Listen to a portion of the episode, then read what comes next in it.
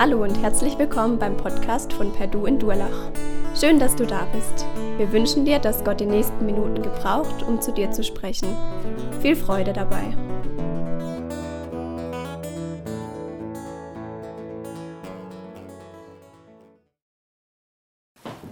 Heute Mittag ist es wieder soweit bei uns zu Hause. Da wir ja keinen Besuch empfangen äh, dürfen, da bei uns ja immer alles schon voll ist nach den Regelungen, müssen wir uns miteinander begnügen. Und da gibt es Sonntagnachmittags in der Familie Grauer einen Familienfilm. Stimmt nicht ganz. Die ältesten Jungs verabschieden sich aus so einer Gepflogenheit. Das heißt, ich bleibe zurück mit einem deutlichen Überhang von Mädels. Und dann habe ich die Wahl zwischen Christmas Wedding, Liebe unterm Tannenbaum oder Christmas Princess. Da vertiefe ich mich dann ganz intensiv in die Popcorn-Schachtel. Bei, einem, bei diesen Filmen kommt dann immer irgendeine so Szene, wo die VIPs auf dem roten Teppich irgendwo einziehen und vor ihnen her im Blitzlichtgewitter laufen solche breiten Männer mit dunklen Anzügen und die haben immer Sonnenbrillen auf. Ich weiß auch nicht warum. Egal bei welchem Wetter und schieben so die Leute auseinander, weil jetzt kommt die Princess, die Königin, der König, der Star. Kennt jemand von euch so jemand? Die haben auch nie einen Namen oder so. Die sehen auch immer gleich aus. Irgendwie breit, Sonnenbrille, schwarzer Anzug. Warum widmet sich die Weihnachtsgeschichte im Lukas-Evangelium so intensiv einem Wegbereiter, der vorne wegläuft mit Sonnenbrille und schwarzem Anzug, nicht ganz so, der hat Kamelhaarmantel angehabt und keine Sonnenbrille, die gab es noch nicht. Aber warum widmet sich das Lukas-Evangelium in so viel Text im Umfang dem Johannes, dem Täufer. Er ist doch nur so einer, der vorne draus geht und sagt, geht mal weg, hier kommt es da. Das ist ganz spannend für mich zu sehen, der literarische Aufbau vom Lukas-Evangelium. Wir sind jetzt in der dritten ähm, Episode dieser ersten zwei Kapitel der Weihnachtsgeschichte. Nächstes Mal werden wir über den Geburtstag von Jesus sprechen. Und Lukas baut es super auf. Vorankündigung A, Vorankündigung B, Geburt A, Geburt B. Jastisch könnte man sagen. Ich mag Literatur einfach. Aber warum so viel Zeit darauf verwenden, wer der Typ ist, der vorne draus läuft? Ich glaube, es liegt daran, dass Johannes so eine Brücke zwischen Altem und Neuen Testament schlägt. Für die Juden, die das lesen, ist es ganz wichtig zu sehen, das Neue hängt mit dem Alten zusammen. Und für die Nichtjuden ist es ganz wichtig zu lesen, und Lukas hat ja an Theophilus, also an Römer, sein Lukas-Evangelium geschrieben, es ganz wichtig zu lesen, ähm, das, was hier passiert, der neue Bund, Neues Testament heißt nichts anderes als der neue Bund, der fußt im Alten, der kommt aus dem Alten. Johannes, könnte man sagen, ist der letzte große Prophet des Alten Testaments. Er, er, er rollt vom Alten Testament, also vom Alten Bund her, den Teppich aus für den Star des neuen Bundes, für Jesus. 500 Jahre lang hatte Gott geschwiegen oder noch länger, als die Juden damals aus dem Exil zurückgekehrt sind in ihr eigenes Land oder nur ein Restteil, sind ja nicht alle zurückgekehrt. Bis heute fehlen viele Stämme, die verschollen sind. Und 500 Jahre, über 500 Jahre hat Gott nichts gesagt und sie haben darauf gewartet, dass endlich dieser Retter kommt. Und jetzt passiert es. In einer Generation passiert alles, überschlagen sich die Ereignisse. Sogar in einem einzigen Jahr werden der Wegbereiter und der Messias geboren. In einer Familie. Die sind Cousins vielleicht oder Großcousins, die zwei. Alles passiert, kumuliert in diesem einen Moment. Es ist wie so eine, eine heilsgeschichtliche Wendemarke nach Hunderten von Jahren des Schweigens. Und dementsprechend hat auch Jesus, wenn er dann auftritt später, also 30 Jahre später, als wo wir uns jetzt befinden, wenn er auftritt, unglaublich hohe Worte für, für den Johannes. Eigentlich ist ja im Judentum Mose der Gründer und Abraham, auf den führen sie sich zurück. Das sind die zwei großen Stars. Aber wenn ihr mal die Evangelien durchlässt, Jesus erwähnt Mose, er erwähnt Abraham, aber am allermeisten erwähnt er Johannes und hat eine riesen Hochachtung vor ihm. Er, der, der letzte Prophet des alten Bundes, der jetzt in der Zeit auftritt. Ich gebe euch nur ein Beispiel, Matthäus 11, Vers 9 bis 11. Was wollt ihr also sehen, als ihr hinausgingt, sagt Jesus über die, die Johannes sich angeguckt haben. Der war ja ein Star für die. Ein Propheten? Ja, ich sage euch, ihr habt einen Propheten gesehen und noch mehr als das. Johannes ist der, über den es in der Schrift heißt, ich sende meinen Boden vor dir her, er wird dir vorangehen und dein Wegbereiter sein. Ich sage euch, unter allen Menschen, die je geboren wurden, hat es keinen größeren gegeben als Johannes den Täufer. Und doch ist selbst der Geringste im Himmelreich größer als er. Das ist so spannend. Er ist ein Prophet des alten Bundes, Gott mit Israel, und er rollt den Teppich aus für den neuen Bund. Er ist der größte aller Propheten, sagt Jesus sozusagen. Und trotzdem, im Vergleich zu dem, was jetzt neu ist, im Vergleich zu dir, du bist vielleicht einer von diesen geringsten, kleinsten im neuen Bund, im Vergleich zu dir ist er gar nichts. Weil durch die Beziehung zu Jesus bekommt dein Leben eine Bedeutung, eine Qualität, die übersteigt sogar so ein Gigant wie Johannes. Es ist so ein, so ein Wendepunkt. Es ist so ein Moment, wo wir sehen, dass das Neue das Alte ablöst. Die Gnade siegt über das Gesetz, könnte man auch sagen. Zweite Vorbemerkung hier zu der Story, bevor wir einsteigen. Was mir bei Lukas so arg gefällt, ist, wie er als Nicht-Jünger von Jesus, also nicht Augenzeuge, sondern als Leibarzt von Paulus, das wissen wir ja aus der Apostelgeschichte, dass er mit Paulus sozusagen rumgezogen ist als Leibarzt, wie Lukas es wichtig ist, klar zu machen, dass alles, was wir in diesem Evangelium lesen und alles, was wir auch heute hören, genau so passiert ist. Jetzt kommt wieder die Weihnachtszeit und traditionell werden wieder die großen Zeitungen äh, sich lustig machen darüber, was in der Bibel steht und aufzeigen, wie es wirklich war, rausschälen, was von dieser, was der Kern dieser Geschichte ist, der tatsächlich vielleicht hätte stattfinden können. Und der Rest ist alles Dichtung. Da hätten Sie mal Lukas hören müssen. Der Lukas schreibt, wir hatten das vorletzte Woche, er schreibt am Anfang seines Evangeliums, ich, hochgeehrter Theophilus, ich bin allem ganz genau, chronologisch nachgegangen, hab's aufgeschrieben chronologisch, damit du sehen kannst, dass alles absolut zuverlässig ist, was hier steht. Und so ist es auch in der Geschichte von heute. Das, was wir hier lesen, ist ein tatsächliches historisches, geschichtliches Ereignis und keine Erfindung von jemand oder von einer Gemeindegruppierung nach Pfingsten, die sich überlegt, äh, wie können sie aus ihrem Jesus einen Star machen. Nein, es ist so passiert. Und wir hören oder sehen heute einen Einblick in ein intimes Geschehen, was nur von Augenzeugen berichtet werden konnte. Der Geburtsvorgang und das, was da läuft in der Familie, das war so intim auch im, in der damaligen Kultur, dass es sehr geschützt war. Nicht so wie bei uns. Bei uns ist es zwar auch ein geschützter Bereich, aber bei uns rennen halt im Kreissaal bei der Geburt auch alle möglichen Leute rum, die kennst du nicht und die siehst du auch nie wieder und so. Und äh, da sind alle möglichen beteiligt. Äh, ganz anders in der Kultur damals. Das war sehr intim. Das heißt, was Lukas heute beschreibt, das muss jemand gesehen haben, der dabei war. Ich tippe ganz stark auf Maria. Es heißt ja, wir haben das schon gehört, es heißt ja, dass Maria zu ihrer Tante, vermutlich war es Tante, die Elisabeth gekommen ist, als die im sechsten Monat schwanger war und sie blieb drei Monate, heißt es dort. Also vermutlich bis zur Geburt, sie hat diese Ereignisse mitbekommen. Und Lukas hat äh, in, der, in der Zeit, in den 40ern oder so, sich mit Maria getroffen, da war sie vielleicht eine alte Frau und sie erzählt ihm, wie das damals war. Und er schreibt es auf. Die Bibel ist zuverlässig. Und das, was wir hier sehen, ist zuverlässig. Das, was Maria da gesehen hat, war sicherlich eine Riesenermutigung, denn sie war in diesem Moment ja auch hochschwanger und hat auf ihre Geburt gewartet, was da passiert. Aber lasst uns jetzt mal reinschauen in diese Geschichte. Lukas 1 ab Vers 57. Falls ihr eure Bibel dabei habt, könnt ihr sie aufschlagen. Ich habe euch äh, drei Gedanken mitgebracht, die in diesem Text so auftauchen. Zunächst wird die, die Geschichte erzählt, die da passiert ist. Und die habe ich mal so genannt, schau über deinen Tellerrand raus, weil das machen Zacharias und Elisabeth.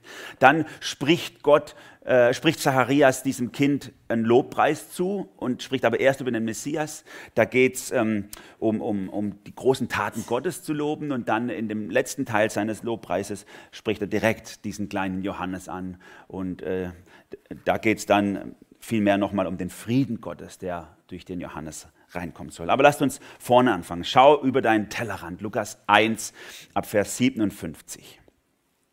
Hier geht die Story los mit, dem, mit den alten Leuten, die ein Kind gekriegt haben, das sie eigentlich gar nicht kriegen könnten. Wie viele Bekannte habe ich mittlerweile, die gerne ein Kind hätten und keins kriegen können?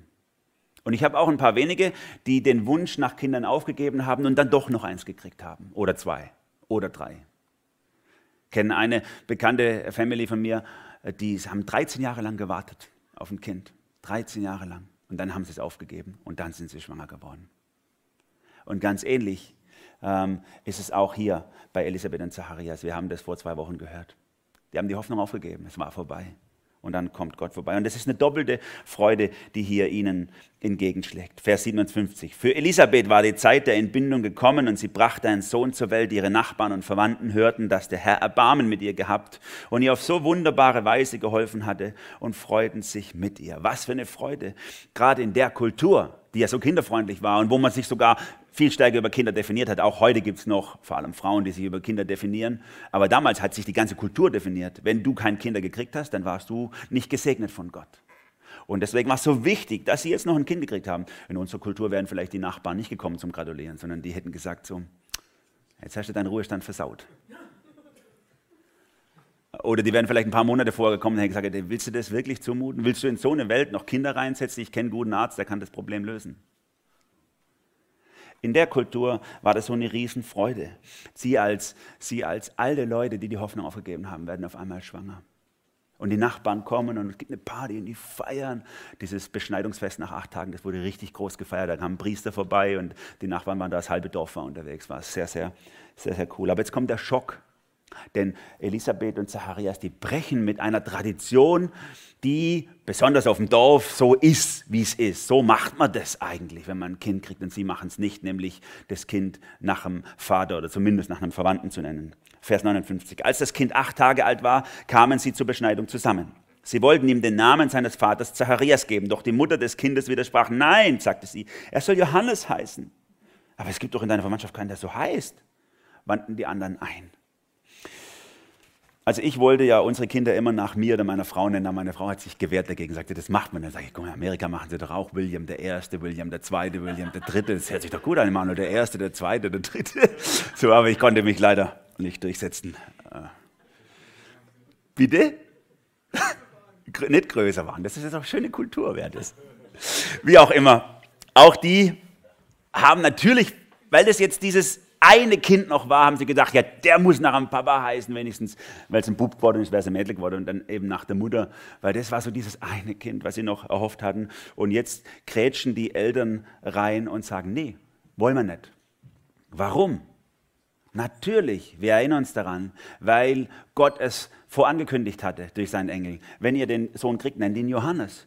Und ihnen ist wichtiger, was Gott über dieses Kind denkt, als was sie sich für Wünsche haben äh, über dieses Kind. Und die Nachbarn können es überhaupt gar nicht verstehen. Die, die sagen, das geht doch nicht, das ist doch Tradition, das muss doch so sein, warum macht ihr das anders? Und deswegen äh, quatschen sie den Zacharias an. Vielmehr, äh, sie geben ihm ein Zeichen, wie wenn er nicht hören könnte. Er war ja nur stumm. Er konnte ja eigentlich hören, aber das haben sie irgendwie nicht geblickt, weil damals war taub und stumm irgendwie für die meisten eins. Sie fragten deshalb den Vater durch Zeichen, wie er das Kind nennen wollte. Er ist sich wahrscheinlich auch ein bisschen veräppelt vorgekommen, dass sie ihm irgendwie Zeichensprache, er hat ja alles verstanden bis hierhin, weil sie geredet haben. Zacharias ließ sich ein Schreibtäfelchen geben und schrieb darauf, sein Name ist Johannes. Er stößt alle vor den Kopf und er macht damit deutlich, mir ist egal, was ihr denkt, mir ist egal, was hier Tradition ist, es ist wichtig, was Gott will in diesem Moment über mein Kind denkt, was Gott mit dem Kind vorhat. Er sieht es geistlich. Tradition, lasst mich das hier sagen an der Sache, an, an der Stelle, ist nichts Schlechtes. Tradition ist super. Tradition hilft uns. Ich bin im guten Sinne konservativ.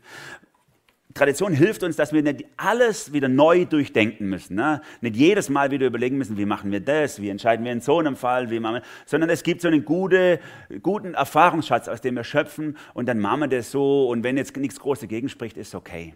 Aber es gibt auch immer und immer wieder, und auch in deinem Leben, vermutlich immer wieder Punkte, da musst du diese Tradition durchbrechen, wenn Gott dir einen anderen Weg zeigt. Und dann musst du diesen Weg gehen. So ging es Rebecca und wir, als wir geheiratet haben, als junge Erwachsene, ich mitten im Studium, sie mitten in der Ausbildung. So was macht man doch nicht, oder? Sondern man baut sich doch erst so ein bisschen eine Grundlage auf, dass man seine Frau versorgen kann. Und das habe ich auch gehört. Aber wir wussten, es ist dran. Es ist Gottes Weg mit uns. Manchmal müssen wir auch gute Traditionen durchbrechen und einen Weg gehen, der ein bisschen verrückt ist. Ein Risiko gehen. Über den Tellerrand rausschauen und das machen Elisabeth und Zacharias hier. Ich habe einen guten Freund, der ist Missionar. Der ist bei einer Missionsgesellschaft tätig, die nichts zurücklegt für seine Rente. Der hat ein paar Kinder. Der wird irgendwann ohne Rente dastehen. Und er weiß das. Und es ist eigentlich verrückt und es ist eigentlich keine gute Idee von dieser Missionsgesellschaft, sowas zu machen. Aber er weiß, dass es seine Berufung ist, dort zu sein, wo er ist und bei der Gesellschaft, wo er ist.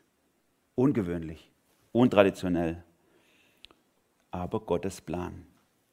Noch eine Geschichte, die mich so beeindruckt hat als junger Erwachsener oder Jugendlicher. Ich bin ein Fan gewesen von Georg Müller, diesem Mann, der im 19. Jahrhundert riesen Waisenhauskomplexe in England aufgebaut hat, im Vertrauen darauf, dass Gott ihm die Gelder zukommen lässt. Und er spricht von einem Freund, den er hat, der ihn unterstützt hat in seiner Arbeit mit den weißen Kindern, dem es so wichtig geworden ist, von Gott her sich aufs Herz legen zu lassen, 10 Prozent seines Einkommens zu geben. Das war das Erste. Und zweitens, jedes Jahr diesen Betrag um mehrere Prozent zu erhöhen, solange Gott in seinem Leben klar macht, dass er mit dem Rest zurechtkommt. Und das hat er Zeit seines Lebens gemacht. Und Georg Müller schreibt in seinen Tagebüchern, mein Freund hat am Ende seines Lebens 80 Prozent seines Einkommens in unsere Arbeit gesteckt und hat mit 20 Prozent gelebt. Ungewöhnlich, oder? Wer von euch würde 80 Prozent jeden Monat hierher überweisen in die Gemeindearbeit und mit 20 Prozent leben? Muss man nicht so machen. Ist jetzt auch keine Tradition, die man befolgen muss, aber es kann manchmal der Weg Gottes sein, andere Wege zu gehen. Elisabeth und Zacharias sind uns ein Vorbild, sind mir ein Vorbild darin, auch liebgewordene Sachen, die man so macht, die man so macht, so argumentieren wir auch oft in Erziehung, das macht man so oder macht man nicht oder so, ne? die zu hinterfragen und zu sagen, was will Gott eigentlich in meinem Leben haben? Und das ist Anbetung im eigentlichen Sinn. Anbetung im Leben ist auch immer wieder zu sagen, Gott, was willst du hier in meinem Leben tun? Und von dieser Anbetung im Leben geht nun der Fokus in dieser Geschichte zur Anbetung auf den Lippen. Nun bekommt Zacharias seine Sprache wieder und er betet Gott an. Und das ist der zweite Teil, den ich euch mitgebracht habe hier. Feier Gottes große Taten, so habe ich es mal genannt. Feier Gottes große Taten. Während sich noch alle darüber wunderten, konnte Zacharias mit einem Mal wieder reden. Seine Zunge war gelöst und er pries Gott. Auf einmal passiert's. Wir erinnern uns daran noch im Tempel, als ihm der Engel erschienen ist äh, und Zacharias nicht geglaubt hat als der Engel gesagt hat, sie bekommen ein Kind, da hat der Engel gesagt, und dann wirst du als Zeichen stumm werden, bis es sich erfüllt hat. Und jetzt erfüllt es sich. Und auf einmal kann er wieder reden. Und Zacharias lobt Gott, er betet ihn an, er feiert die großen Taten Gottes. Neun Monate war er auf Mute. Er hat Langzeit gehabt zum Nachdenken zum Überlegen, was wäre eigentlich jetzt die richtige Reaktion gewesen. Und die richtige Reaktion im Tempel wäre gewesen, Gott direkt anzubeten. Er war mitten im Gottesdienst und Gott sagt ihm, sie bekommen ein Kind als alte Leute. Und dieses Kind wird ein Wahnsinns-Wegbereiter, äh, prophetisch sein. Da hätte er doch direkt auf die Knie fallen müssen und Gott anbeten. Das holt er jetzt nach. Nach neun Monaten Nachdenken. Gott hat zu ihm gesagt, ich kann, ich will und ich werde das tun, was unmöglich ist. Zacharias musste neun Monate lang nachdenken darüber, was dran wäre. Manchmal spricht Gott auch in unser Leben so rein, in dein Leben, vielleicht gerade im Moment. Er nimmt dich raus durch eine Krankheit, durch einen Arbeitsplatzverlust, durch eine Insolvenz. Und er sagt, ich schalte dich auf Mute, denn du sollst etwas Wichtiges lernen, eine Lektion, die ich dir nur so beibringen kann. Dann hör hin, was Gott dir sagen will. Wenn Gott dir deine Krücken wegschlägt, damit du lernst zu laufen. Furcht und Staunen ergriff alle, die in jener Gegend wohnten, und im ganzen Bergland von Judäa sprach sich rum, was geschehen war. Alle, die davon hörten, wurden nachdenklich und fragten sich, was wird wohl aus diesem Kind werden? Denn es war offensichtlich, dass die Hand des Herrn mit ihm war. Jeder hat es gemerkt, hier ist Gott am Werk. Das ist doch unmöglich. Das geht doch menschlich gesehen gar nicht, was hier vor sich geht. Und Zacharias war der, der am meisten verändert worden ist durch das, was Gott getan hat. Er wurde vom Zweifler zum Zeugen, vom Leugner zum Lobpreiser, könnte man sagen, ist er geworden, durch das, was Gott in seinem Leben gemacht hat. Und so heißt es hier in Vers 67, Zacharias, der Vater des Neugeborenen, wurde mit dem Heiligen Geist erfüllt und begann prophetisch zu reden. Er begann prophetisch zu reden. Gepriesen sei der Herr, der Gott Israels. Er hat sich seines Volks angenommen, hat ihm Erlösung gebracht. Aus dem Haus seines Dieners Davids hat er für uns einen starken Retter hervorgehen lassen, wie er es schon vor langer Zeit durch das Wort seiner heiligen Propheten angekündigt hatte. Komisch. Er hat gerade ein Baby bekommen. Er fängt an, Gott anzubeten und er spricht überhaupt nicht über dieses Kind. Ist überhaupt nicht im Fokus. Habt ihr das gemerkt? An der Stelle redet er überhaupt nicht. Das Kind ist gar nicht wichtig. Ich stelle mir vor, er steht da vor, dieser, vor diesem Neugeborenen und er hebt die Hände zum Himmel und er sieht nur Gott und seine großen Taten. Er sieht, das Kind ist zunächst mal überhaupt gar nicht im Fokus und er spricht nicht von diesem Kind. Der Retter, des, den er hier ankündigt, ist Jesus. von dem er spricht, nicht der Johannes. Erst nachher wird er sich dem Kind zuwenden, aber jetzt zunächst mal ist es egal. Er betet Gott an, was Gott im Leben dieses Kindes oder durch dieses Kind heilsgeschichtlich tun will, was Gott verändern will auf dieser Erde. Die Person des Kindes ist zunächst überhaupt gar nicht wichtig, sondern was Gott tun wird. Ich habe gedacht, das ist so ganz anders, als wir mit unseren Kindern umgehen. Für uns in unserer Kultur sind Kinder so das Sahnehäubchen auf unserem Leben, am Ende unserer Karriere noch zwei Kinder dazu und dann feiern wir dann feiern wir äh, sozusagen, dass es alles gelungen ist. Oder wenn wir Kinder haben und für diese Kinder äh, beten, dann sind uns doch so ganz andere Sachen wichtig. Ne? Dass Gott es schenkt, dass das Kind mal ein gutes Leben haben wird und dass es leichter haben wird, dass Gott ihm einen guten Ehepartner schenkt, dass Gott ihm das gibt, dass er seinen Berufswunsch erfüllen kann. Und auch wenn wir als Teenies oder Jugendliche für uns beten, läuft es ja ähnlich. Herr, gib mir bitte den Studienplatz, den ich mir wünsche, gib mir bitte die Ausbildungsstelle, die ich gerne haben hätte, würde und so weiter und so weiter. Völlig egal. Wichtig ist, was Gott im Leben dieses Kindes tun will, was Gott verändern will auf dieser Erde durch dieses Kind. Kind, wenn ihr kleine Babys habt, dann steht doch mal vor ihr Bett hin und betet, Herr, bitte gib, dass dein Willen sich im, in diesem Kind erfüllt, dass in, auf dieser Erde was verändert wird durch dieses Kind. Ob es nun durch Schmerzen gehen muss oder nicht. Wichtig ist, dass du zum Zug kommst. Ich bin ja bei den Methodisten aufgewachsen. Und äh, da gibt es den Gründer der Methodisten, John Wesley, oder einer der Gründer der Methodisten. Der kommt aus einer großen Familie, 19 Kinder, neun haben, sind gestorben, zehn haben überlebt, ist also mit neun Geschwistern aufgewachsen. Und der hat mal diese Geschichte erzählt, was ihn so tief geprägt hat für seinen Dienst. Er hat eine Riesenerweckungsbewegung losgetreten, nämlich diese Geschichte, wo ihr Pfarrhaus gebrannt hat, wo sie gewohnt haben, Papa war Pfarrer, wo sie gewohnt haben und er als Kleinkind wie durch ein Wunder aus diesem Feuer rausgerettet wurde. Und seine Mutter ihm das immer wieder erzählt hat, du bist wie ein Brandscheid aus dem Feuer gezogen. Jetzt herrliche Gott mit dem Leben, das er dir nochmal gegeben hat. Das hat ihn so gepusht in seinem Leben. Wenn wir so an unser Leben rangehen würden, unser Leben ist so kostbar in den Augen Gottes. Was möchte Gott dadurch auf dieser Welt tun, anstatt dass wir nur beten, Herr, segne mich, die Menschen um mich her und was ich für Ziele habe stell dich dazu. Das ist Anbetung, Gottes Gedanken nachzudenken, uns eins zu machen mit dem, was Gott will über uns oder über unsere Kinder. Zacharias, der sieht es. Er sieht Gottes Wunsch über dieses Kind und er feiert diese großen Taten Gottes. Er, die anderen sehen nur dreieinhalb Kilo Baby, aber er sieht, er sieht, was Gott verändern will und freut sich darüber. Vers 71 spricht er weiter. Einen, der uns aus der Gewalt unserer Feinde rettet. Er spricht nicht über Johannes, ne? nochmal, er spricht über Jesus. Einen, der uns aus der Gewalt unserer Feinde rettet und uns aus den Händen all derer befreit, die uns hassen. So erbarmt sich Gott seines Volkes und hilft uns, wie er es unseren Vorfahren zugesagt hat. Er wünscht sich, dass das passiert, was Gott angekündigt hat im Alten Testament. Er wünscht sich, dass endlich der Retter kommt, er hat hier noch die Rettung mit Sünden, aus Sünden gar nicht im Blick. Er, typisch die Zeit damals spricht er von der politischen Rettung, weil sehr hunderte von Jahren waren sie fremdbeherrscht, jetzt gerade von den Römern. Und er wünscht sich diese politische Rettung. Er weiß nicht, dass diese politische Rettung erst noch kommen wird. Wir warten immer noch darauf, dass diese Rettung kommt. Dass erstmal diese Tal der Verzweiflung, der, der Leiden auf ihn wartet.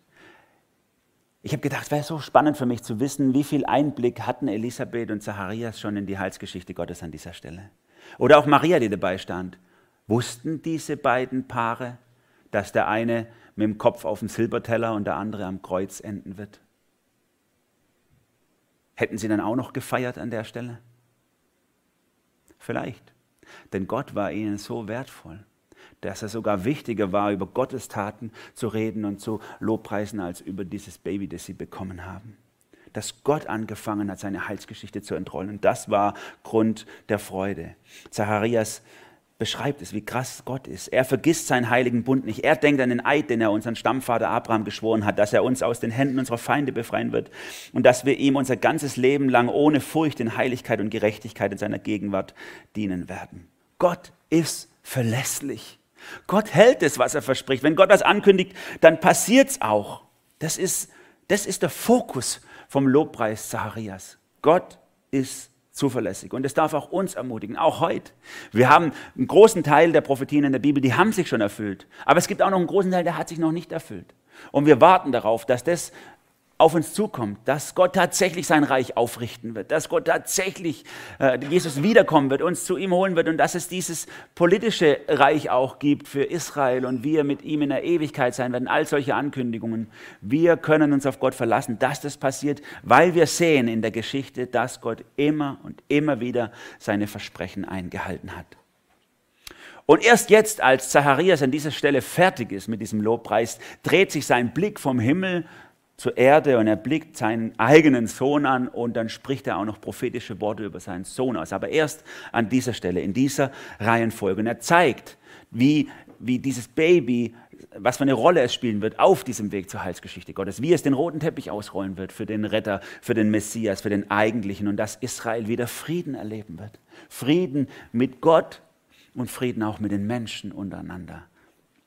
Und so habe ich diesen dritten Gedanken auch mal genannt, tauch ein in Gottes Frieden. Vers 76, und du Kind wirst Prophet des Höchsten genannt werden, denn du wirst vor dem Herrn hergehen und ihm den Weg bereiten. Da liegt dieses neugeborene, zappelnde Bündel, gerade acht Tage alt, total hilflos. Die Kindersterblichkeit ist gigantisch hoch.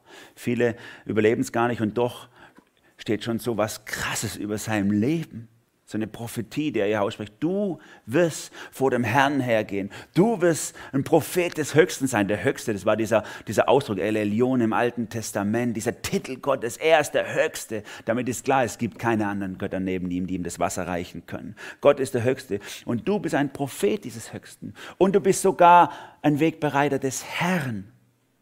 Lukas schreibt es in den 40ern, dieses, dieses Evangelium. Und da ist Jesus ja schon tot, wieder auferstanden und in den Himmel gefahren. Das heißt, da war klar an dieser Stelle, ah, Jesus war der Herr.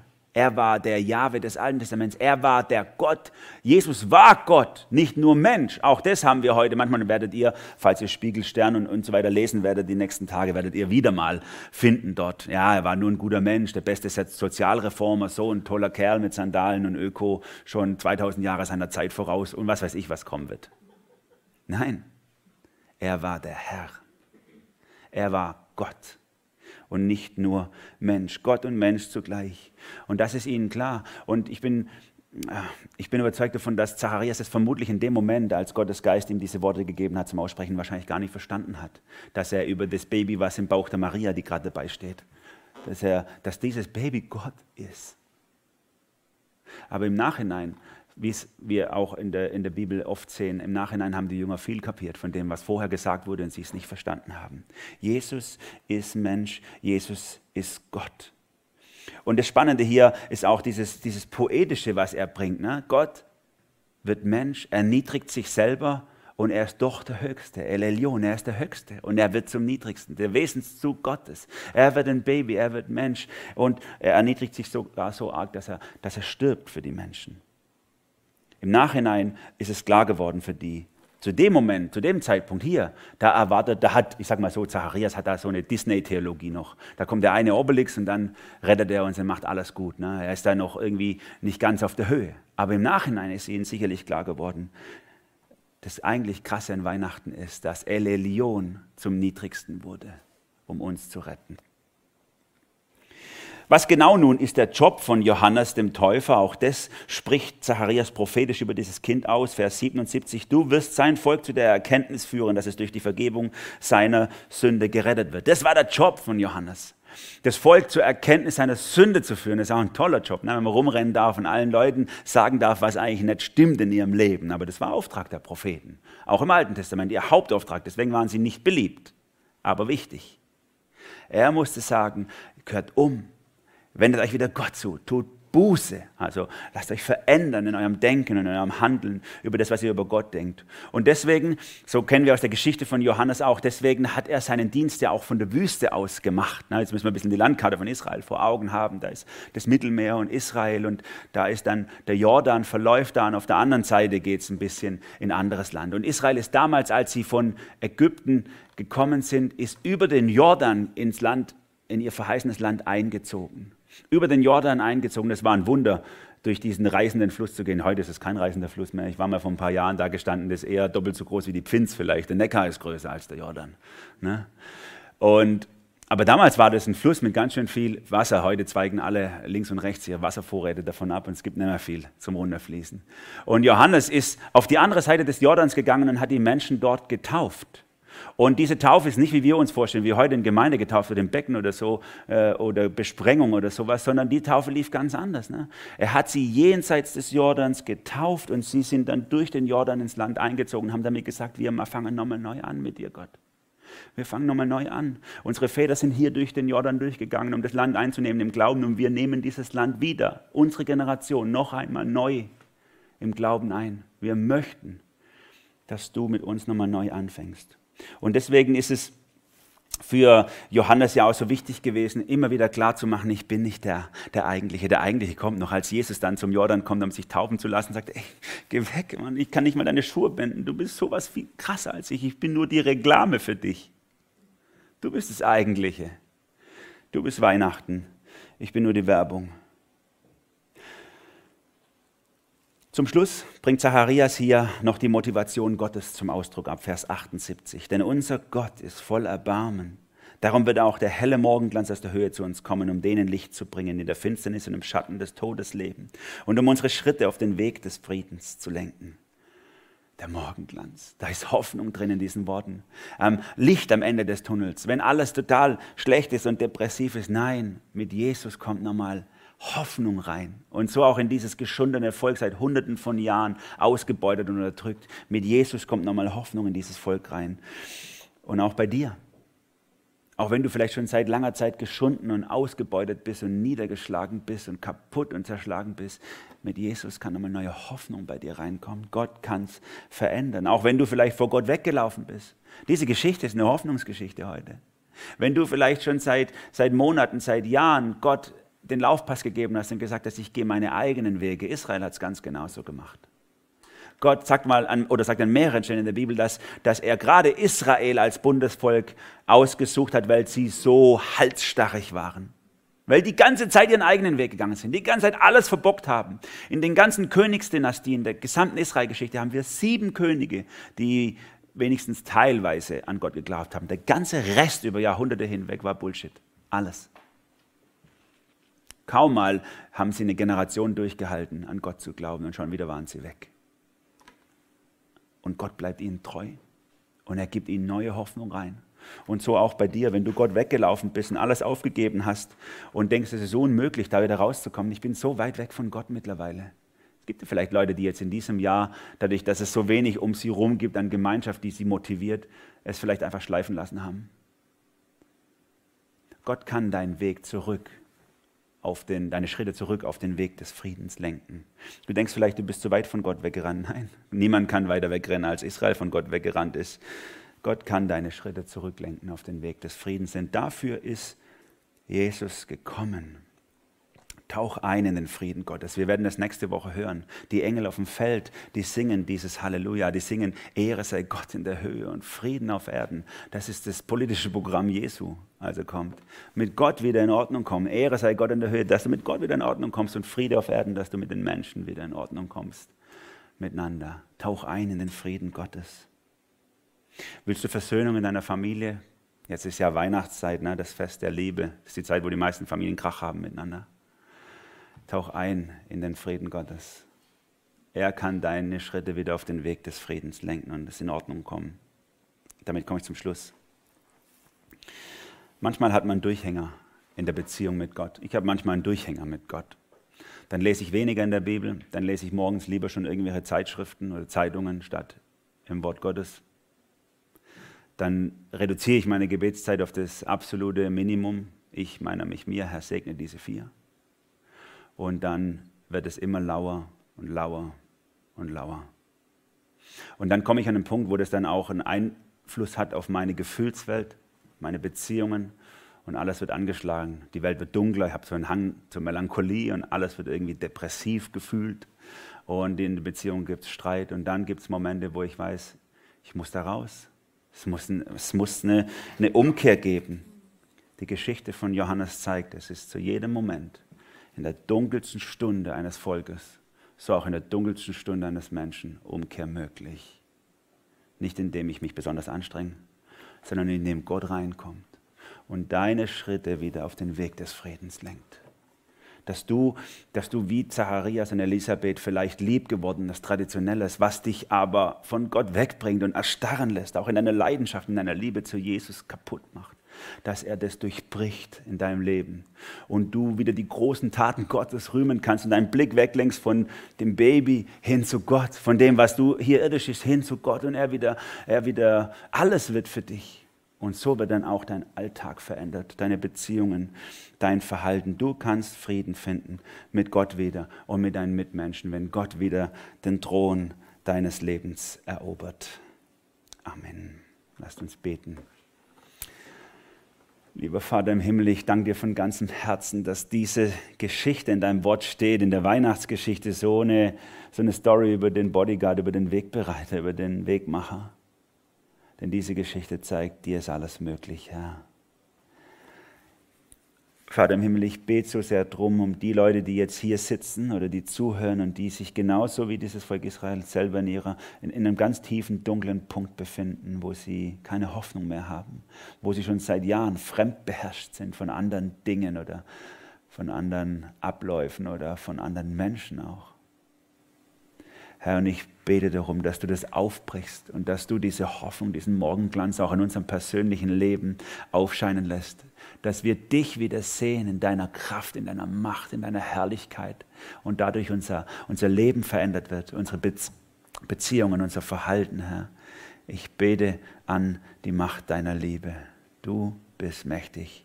Dir sei Dank für deine Gnade. Und so möchten wir auch gemeinsam das zum Ausdruck bringen, indem wir, indem wir dieses Gebet miteinander beten möchten, Herr, dass du uns selber gelehrt hast.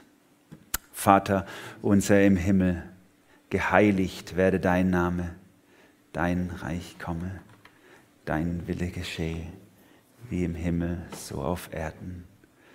Unser tägliches Brot gib uns heute und fühle uns unsere Schuld, wie auch wir vergeben unseren Schuldigern und führe uns nicht in Versuchung, sondern erlöse uns von dem Bösen. Denn dein ist das Reich und die Kraft und die Herrlichkeit in Ewigkeit. Amen.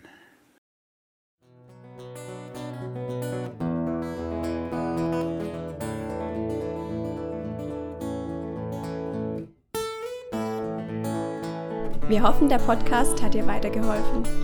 Falls du noch Fragen hast, besuche gerne unsere Homepage unter www.per-du.church. Hier findest du alle wichtigen Infos zur Gemeinde und zum Glauben. Tschüss und bis zum nächsten Mal.